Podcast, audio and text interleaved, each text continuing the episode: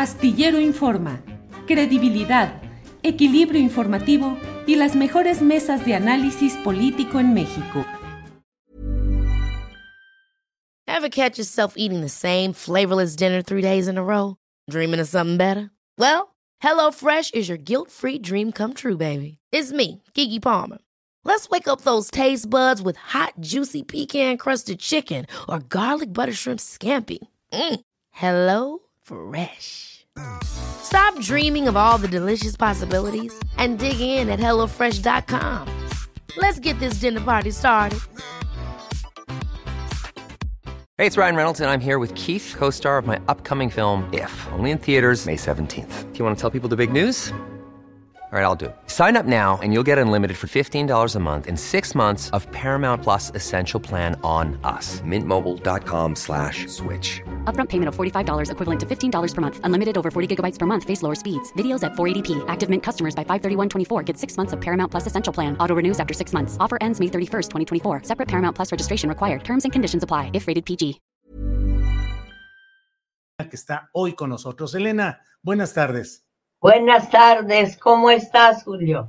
Bien, Elena, Elena, aquí compartiendo una pieza musical muy interesante que me parece que da un preámbulo, pues, eh, a esta plática que vamos a tener acerca de tu, de esta presentación de tu más reciente obra literaria, pero al mismo tiempo, pues, preguntarnos de veras, ¿quién cuida al pueblo, Elena? Bueno, López Obrador lo cuida, creo, al menos esa es su intención y esa ha sido su bandera, su bandera política desde hace años y lo fue cuando vino uh, en una marcha con un montonal de campesinos y lo fue, yo creo también eh, cuando, ¿te acuerdas? Seguramente que fueron eh, Enrique González Pedrero, fue, fue gobernador de su estado y Julieta Campos, que era, estaba muy interesada, una escritora amiga nuestra, muy interesada en la cultura y que puso allí obras de María Alicia Martínez Medrano, la que hizo el gran teatro obrero y campesino y puso a todo un pueblo a actuar, al boticario, al de la trapalería, a las lavanderas, todas actuaron en el campo allí en Oxolotán. Fue muy, uh hermoso, muy, pues muy significativo. Y es claro el estado del observador. Elena, ¿cómo ves? Sí, perdón. Elena, ¿cómo ves a México actualmente? Pues veo, piensa que yo lo veo desde mis privilegios, que son muy grandes, desde este cuartito donde trabajo, desde mis diez nietos que han podido estudiar, todos que han podido uno hacer teatro, el otro trabajar, bueno, cada uno se ha realizado en su campo, eso es en lo personal. Y en lo, en lo total, pues también en lo de, en la totalidad de nuestro país, pues sí veo muchos asesinatos de mujeres, muchos feminicidios, muchas situaciones que no se han arreglado, eh, mucha pobreza también. Yo quisiera que todos los mexicanos nos fuéramos a, nos fuéramos a dormir en la noche habiendo comido más o menos lo mismo y creo que eso todavía no se da. Es una aspiración pues yo creo que sí debe ser una aspiración de nuestro gobierno y la es, pero, pero es difícil. Vivimos en una sociedad muy dividida, en que unos tienen mucho y otros casi nada. Eh, lo que has vivido y conocido a lo largo de décadas con gobiernos priistas, luego panistas, ahora la alternancia hacia una forma de izquierda, ¿Te parece que van cambiando las cosas o que es México finalmente con sus variaciones, pero sigue siendo en esencia pues la misma vida política con sus claroscuros y sus altibajos, Elena? piensa que yo siempre he estado de un lado desde hace años, desde muy joven como periodista, tuve la suerte de que me escribiera un preso desde Lecumberri, Jesús Sánchez, y lo, lo quise mucho y él me introdujo a toda una vida en el Palacio Negro como, y para una periodista poder eh, este, escuchar eh, gente que está tan deseosa de contar su vida, ¿no? Su prodigiosa vida de mentiras o sus prodigiosas verdades. Eso es muy, que además muchos están presos allí injustamente. Eso para mí me abrió un campo enorme, que fue un campo al que me dediqué, a los ferrocarrileros, a Demetrio Vallejo, que estuvo 11 años y medio en la cárcel, a Valentín Campa y a un ser humano formidable, una mujer a quien le deberíamos de hacer una biografía que yo creo que es la heroína de los últimos tiempos, que es doña Rosario Ibarra de Piedra, que acaba de morir en Monterrey. Y claro, rechazada por toda pues toda la industria de Monterrey, ¿no? Bueno, no toda, no sé.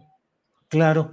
Eh, estábamos, eh, estamos en un proceso de cambio con una votación enorme el 2018 a favor de Andrés Manuel López Obrador. Hoy hay corrientes y segmentos de la clase media privilegiados que sienten que no se está cumpliendo lo que ellos aspiraron en ese voto de 2018. ¿Piensas que hay una consolidación de ese proceso de cambio o un estancamiento o un retroceso? Bueno, pienso que es lento, los cambios son lentos, ¿no? Es este es muy difícil conseguir de un día para otro cambiar a la mente de cualquier ser humano, ¿no? Yo creo que sigue habiendo muchas injusticias sociales. Yo creo que muchas, muchas de las aspiraciones que uno tiene en la vida, incluso personales, pues tampoco se logran, ¿no? Todos hacemos un esfuerzo, pero se avanza a paso lento.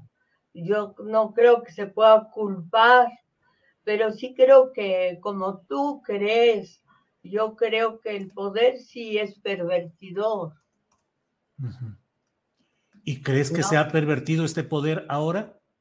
No, no lo creo, pero sí creo que el, que el, que el poder te cambia las neuronas, que pierdes la noción de lo que, pues finalmente crees que tú tienes la razón y crees que tú lo sabes todo y se te sube, el poder se te sube.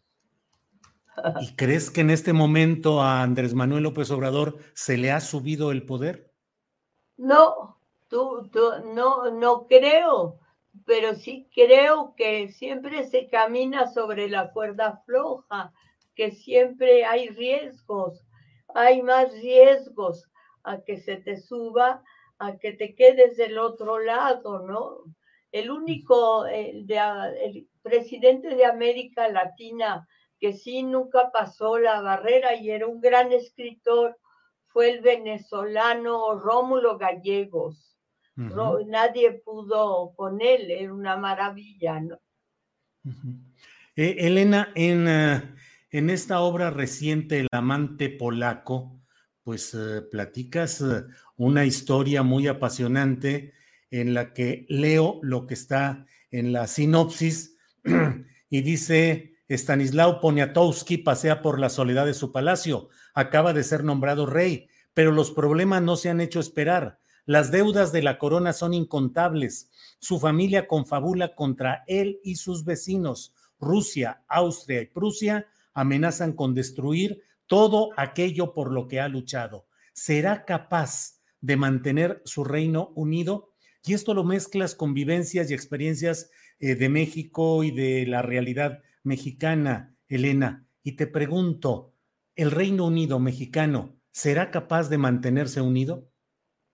Sí, Yo creo que sí, que en México hay mucho entre los estados. Pues tú me hablas de los estados.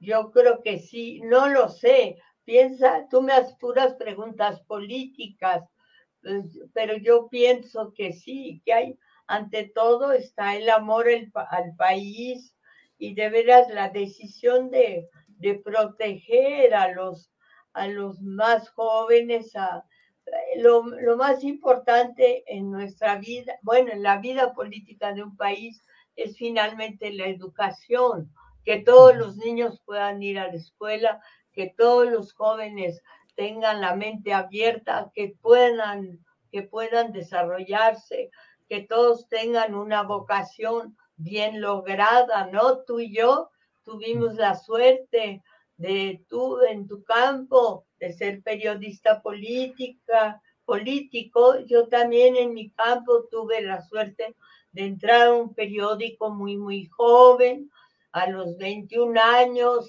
y de ir siguiendo la vida de nuestro país, ir poniéndonos felices a ratitos y muy infelices en otros momentos, pero sí tuvimos nuestra oportunidad y bueno, también eh, pusimos de nuestra parte, ¿verdad? Pero sí tuve la oportunidad. Eh, a mí lo, mira, lo, que yo quisiera para México es que, creo que lo, lo repito como tonta, es que todo el mundo se vaya a dormir habiendo comido más o menos lo mismo y que todos los jóvenes y mujeres, las mujeres, las niñas, todas, todos tengan la posibilidad de, desarrollarse como ser humanos, de leer, de, pues de, de participar en la vida del país. Sí, Elena.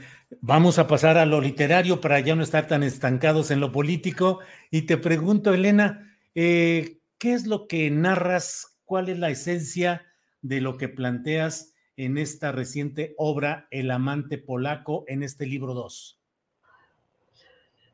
El problema, mi problema es que mi apellido uh, uh, materno siempre me lo mochan, tú lo sabes, es amor.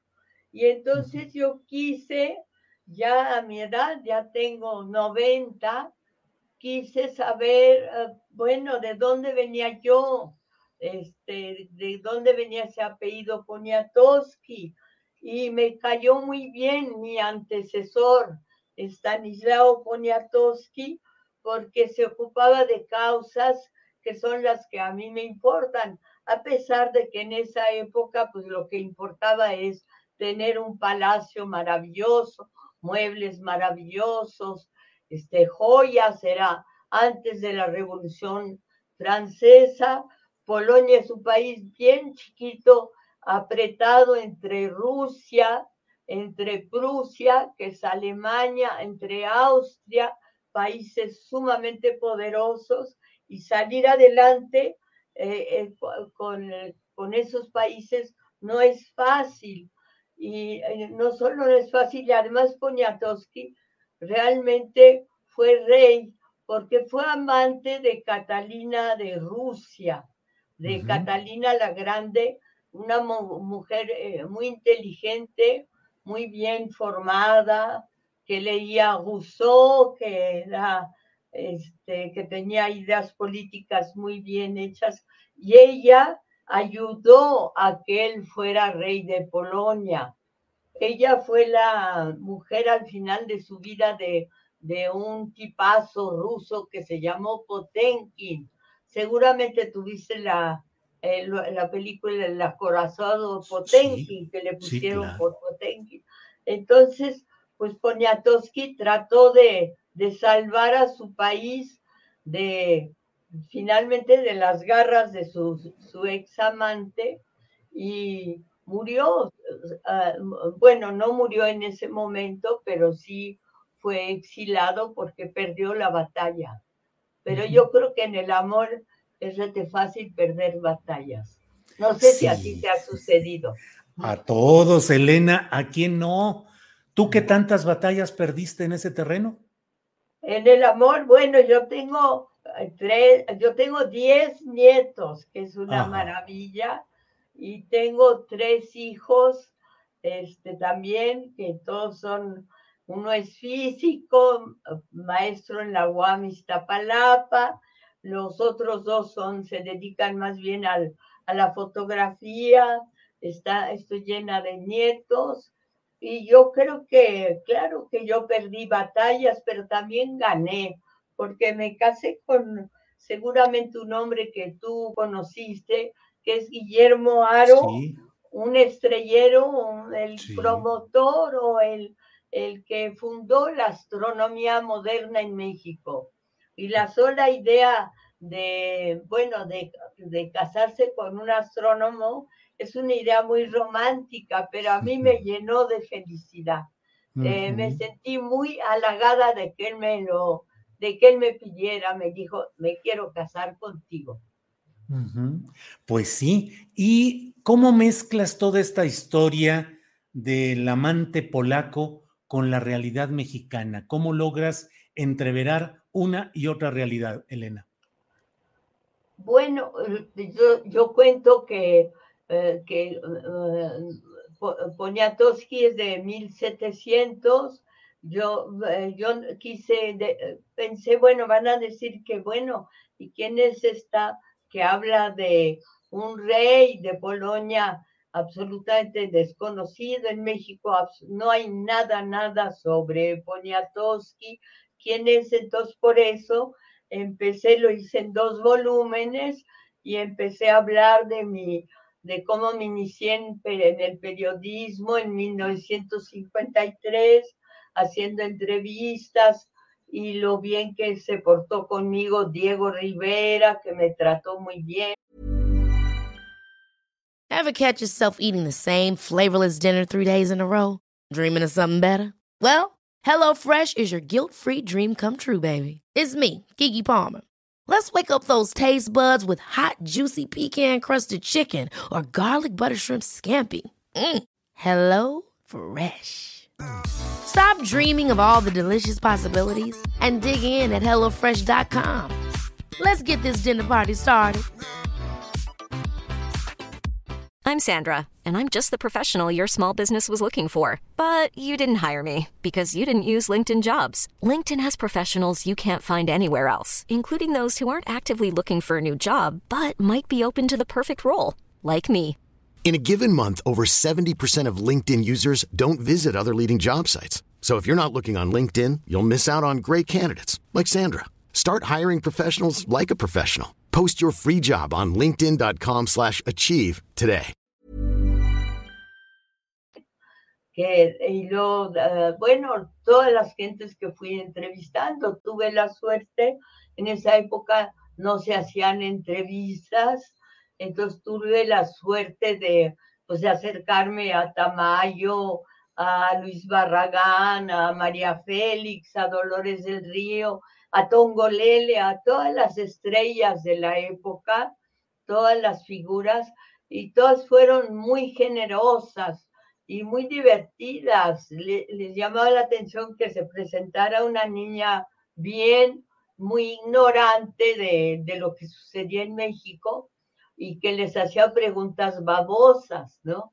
bueno, preguntas así, pues muy, muy, muy infantiles, que no, y en esa época no, no se usaba eso, no, no había, no, ahora hay muchísima entrevista, reportaje, crónica. Los, lo que más me gusta a mí es la crónica, como a Monsiváis, como también a José Emilio Pacheco, la crónica y, la, y también la entrevista.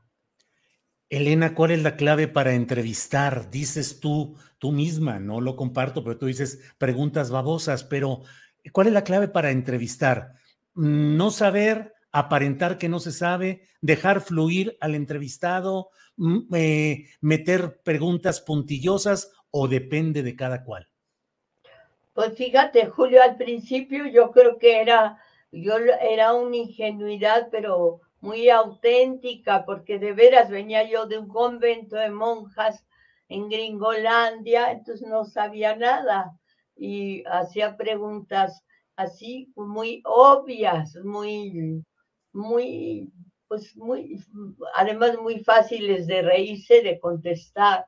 Y así lo, así empecé, pero empecé además con gente muy joven que no se creía nada, con Octavio Paz, un premio Nobel, con sus ojos muy azules, Carlos Fuentes, que ni siquiera había escrito su primer libro, La región más transparente, eh, Juan Rulfo, que siempre estaba mirando al suelo, que en esa época eh, miraba que caminaba muy solitario por el paseo de la Reforma, y María Félix, que le pregunté, pues, ¿es cierto que usted tiene voz de sargento? Me dijo, sí, sí, soy sargento, y, pero no me, me lo contestaba sin enojarse.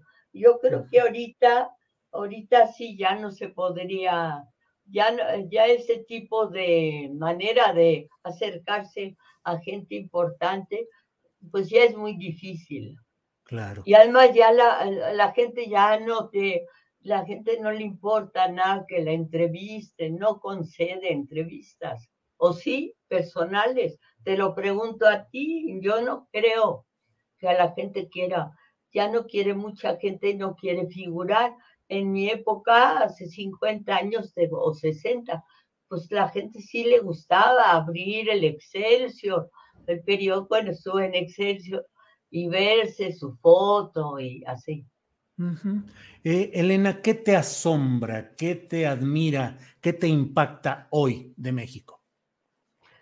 Qué buena pregunta. Me impacta mucho la, la constancia de la gente, el hecho de que, por ejemplo, en las reuniones en el Zócalo de López Obrador, que se llenara a reventar y que los niños estuvieran ahí paraditos con sus papás durante horas.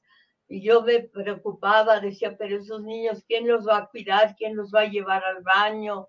Eso me llamaba esa multitud anhelante, deseosa deseosa de, de, de veras alguien que les hiciera el bien, hacer el bien y, y creo que el propósito de López Obrador, nada más que la política es bastante espantosa y a la gente se le sube, pero yo creo que el propósito inicial de, de, de, de, los mandatarios es hacer el bien, ¿no? Sacar al país, hacer el bien.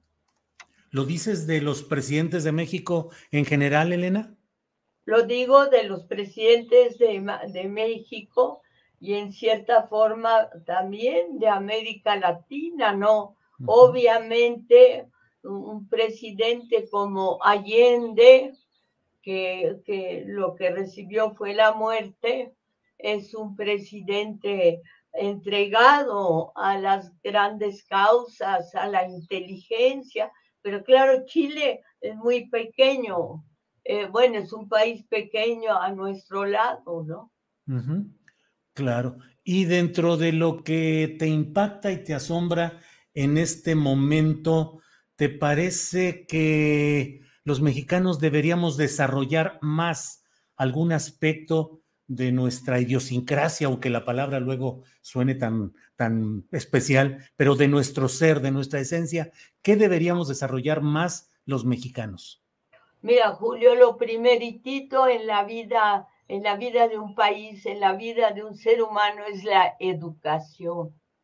Que meterle todo, toda la carne al asadero de la educación.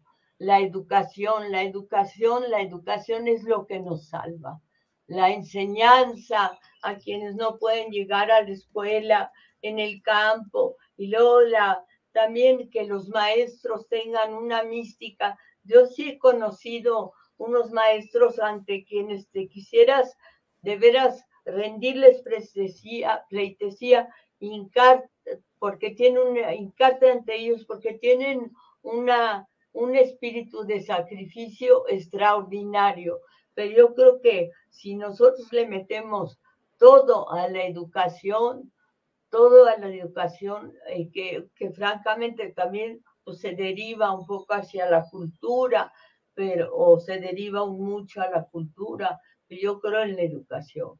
Y tú también. Sí, sí, desde luego, desde luego, la educación es fundamental y es parte de lo que nos hace falta, Elena. Elena, em, eh, ¿qué te falta por hacer en términos literarios o periodísticos? ¿Qué sigue? Pues Julio, me falta morirme y ya tengo 90 años. No, pero tú eres, tú eres eterna, Elena Poniatowska, con esta vitalidad y con esta fuerza. ¿Cómo te sientes? No, pues viejita, me tengo que me fijo dónde pongo las patas, en la escalera para no caerme, me, me fijo, pues sí, ya es que tú no, no has llegado a esa edad, pero uno empieza a fijarse, a, a, no equivocarse de, de, puerta, en el sentido de, no sé, de, todo te cuesta, todo lo haces mucho más despacio, todo lo haces con más trabajo. Yo escribo ahora con, con más trabajo. Antes, ya más soy mucho más crítica de, digo, ay, mira qué estupidez acabo de cometer. Cuando eres joven tienes bastante inconsciencia. Pero eh, dentro de todo lo que estás haciendo, ¿qué es lo que crees que debemos recordar, ya que tú mismo mencionas, pues, eh, esto que no, que no, no deseamos y que creemos que falta mucho, pero en el final de tu vida, ¿qué dejarías tú como enseñanza, como recuerdo como mención tuya, Elena? Bueno, yo creo que es importante el alejamiento, no estar cerca del poder nunca, no acercarse jamás a un poderoso y también este, creo que es importante eso, un poderoso político sobre todo, pero también un poderoso cultural, un poderoso, no acercarse a, a los centros del poder, mantenerse lo más lejos posible y, pensar muy poco en ellos, pensar, ah, nunca pensar en tener, bueno, en mi caso, un puesto cultural, jamás. Ni, porque sería, es bastante horrible. Además, yo soy muy incapaz porque, mira, yo contesto mal hasta el teléfono, mira, todo ese de cosas. Y la idea de tener secretarias o tesoreros o manejar dinero, pues es lo más ajeno a mi persona de lo que se pueda imaginar. ¿Contenta con tu vida, Elena? Estoy, amo a mis nietos, amo mucho a mis amigos, amo a mi país, este, pues amo al perro que va pasando. Yo estoy contenta con lo que, lo que me ha tocado he sido una privilegiada, ¿no? En México, pues es un, un país de, haz de cuenta que me metieron en una burbuja, una brújula, burbuja de oro, de un país rico, un país generoso, que ríe, un país de música, un país de gente que te saluda en la calle, ¿no? Un país de, de niños, tengo muchísima relación con los niños, me interesa los niños como me interesan los árboles, las plantas. Aquí vivo cerca de la bombilla y es bonito ir a ver a los niños correr, patinar, todo eso es la vida. Elena, ¿qué aroma, qué lectura, qué música, qué libro te gustaría recordar siempre? bueno, música, mucho a Vivaldi, a Frescobaldi, a los anteriores, a Vivaldi, a Bach, porque fui una niña que tuvo una, una educación muy severa, y luego es en música y en literatura también, aunque me entristece un poco, pero ah, literatura mexicana, Rulfo, y literatura universal, claro que a Tolstoy, a Dostoyevsky, pero piensa que yo nací en Francia, así que también tengo muchísimo amor por Saint-Exupéry, el piloto que antes de, que voló antes de escribir, eh, hizo un libro que todo el mundo ama, que se llama El Principito, pero hizo otros libros, Vuelo de Noche, Y también yo amo mucho a las escritoras mexicanas que están siempre olvidadas y las, las sigo. Y desde luego, pues aquí están Octavio Paz, Carlos Fuentes y mis grandes cuates que, que me dieron la mala, mala, mala sorpresa de morir antes que yo, con quienes trabajé toda la vida que son José Emilio Pacheco, gran poeta, y Carlos Monsiváis, gran crítico, gran crítico político, que ahorita estaría muy bien que viviera para estar al lado de, López Obrador. Eh, Elena, aquí entre nos y ya en esta parte final de la entrevista, agradeciéndote mucho tu amabilidad, tu disposición, eh, tu talante para poder platicar con nosotros. Eh, Elena, aquí entre nos, ¿cuál es el libro más memorable de Elena Poniatowska? El mío. Sí. El mío. Bueno, el, que, el que caló, el que causó un poco de ruido fue La Noche de, Tlatelolco. Pero para mí el más memorable es el que voy a escribir. ¿Sobre qué, Elena? ¿Ya lo tienes definido o todavía no? Pues más o menos, pero no lo he empezado porque al igual que tú, el periodismo es, había un, letrero en un machete que decía, cuando está en el borde del machete, cuando esta víbora pica, no hay remedio en la botica. Y eso nos pasa a los periodistas, te pasa a ti, te quieres alejar, te quieres encerrar y ahí viene el machete y ahí te dicen, bueno, a ti nos, nos hablan, hay tal problema, hay tal entrevista, pues yo sé muchas cosas y, ya te caes y te caes y te caes al fondo del precipicio.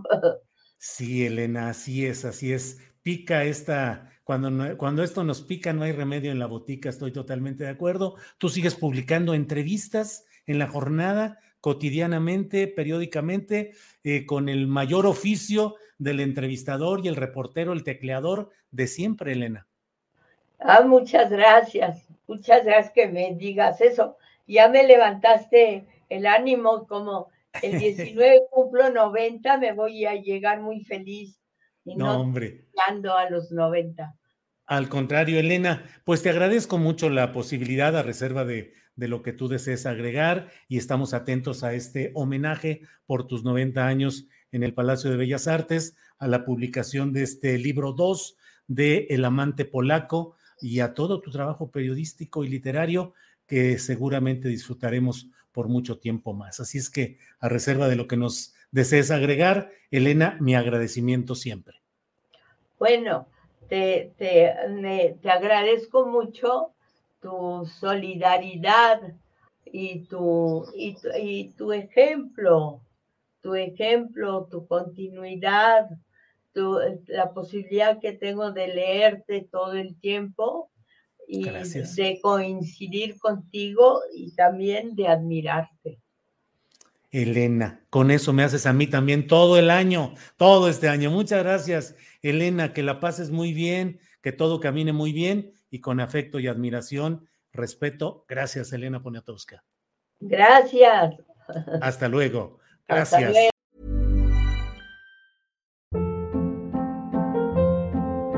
Hold up. What was that? Boring. No flavor. That was as bad as those leftovers you ate all week. Kiki Palmer here, and it's time to say hello to something fresh and guilt-free. Hello Fresh. Jazz up dinner with pecan-crusted chicken or garlic butter shrimp scampi. Now that's music to my mouth. Hello Fresh. Let's get this dinner party started. Discover all the delicious possibilities at hellofresh.com.